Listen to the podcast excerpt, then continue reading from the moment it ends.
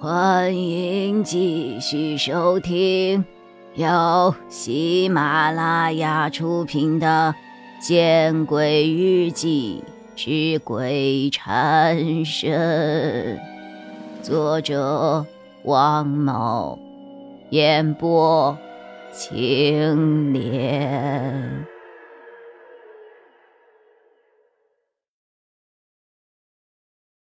王凯拉着金绳。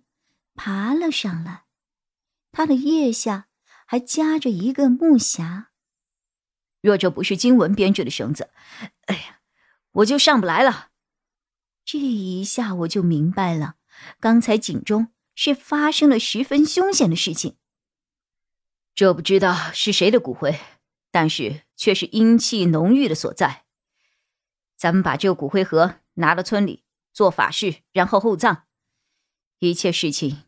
应该就能够结束了。嗯，那我们回去吧。我一听事情可以结束，连忙点头啊。王凯从井里爬出，将那个骨灰盒放在了一边，然后把湿透了的裤腿卷了起来，对我一笑，正想说什么，却面色一凝，看着我身后，沉声问道：“你是人是鬼？”看到王凯的笑容消失，听到王凯的这句问话，我原本刚刚放下了心，又被提了起来。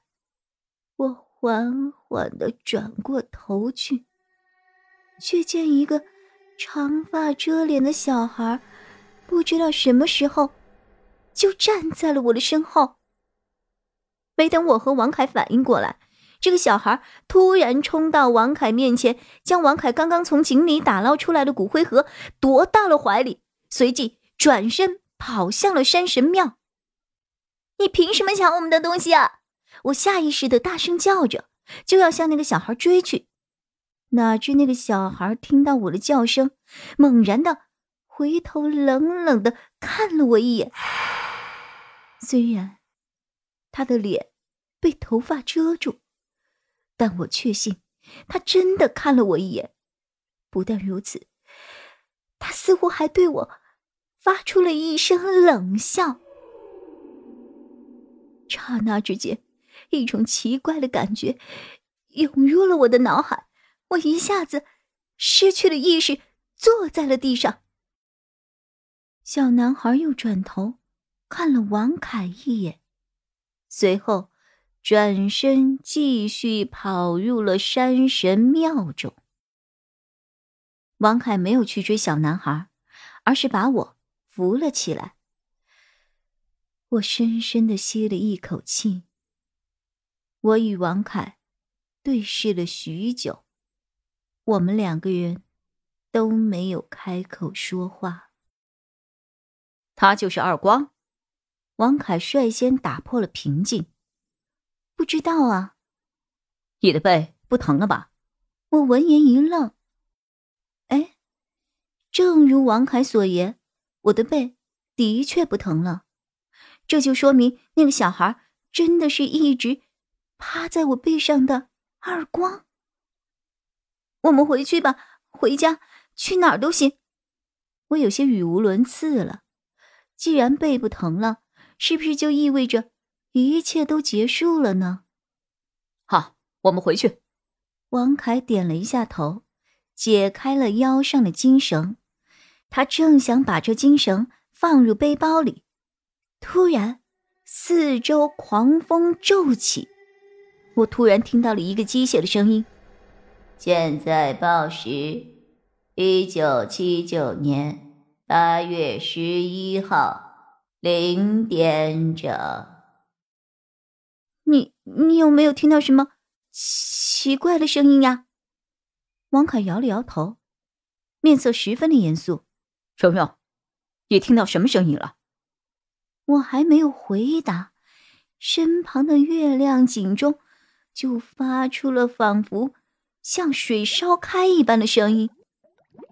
这不由得让我突然想起在贺主任家做过的那场噩梦。快跑！我对着王凯歇斯底里的大叫，但是王凯却愣在了原地。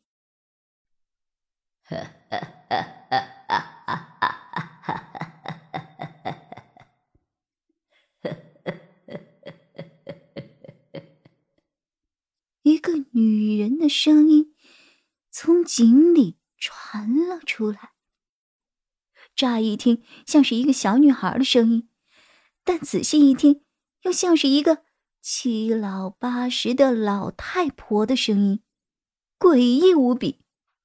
我们二人的目光不由自主的看向了井里，却看见井中的水不断的往外溢。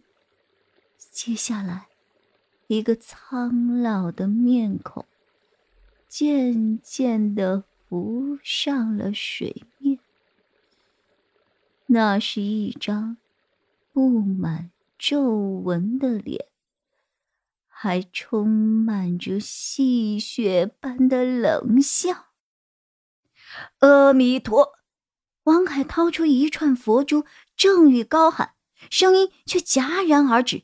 下一刻，他手上的佛珠断裂，洒落了一地。嗯，王凯口吐鲜血，两眼一翻，晕死了过去。浑身是水的老太太爬出了月亮井。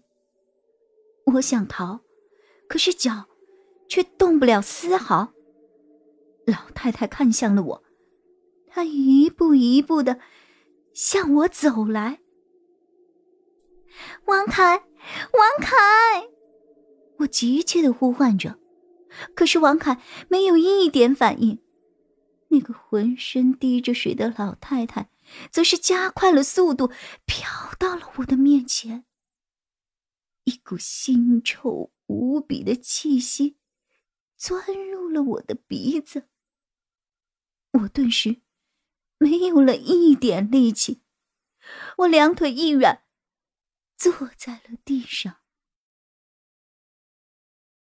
本集播讲完毕，你关注了吗？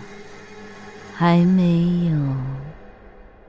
那，你转头看看身后。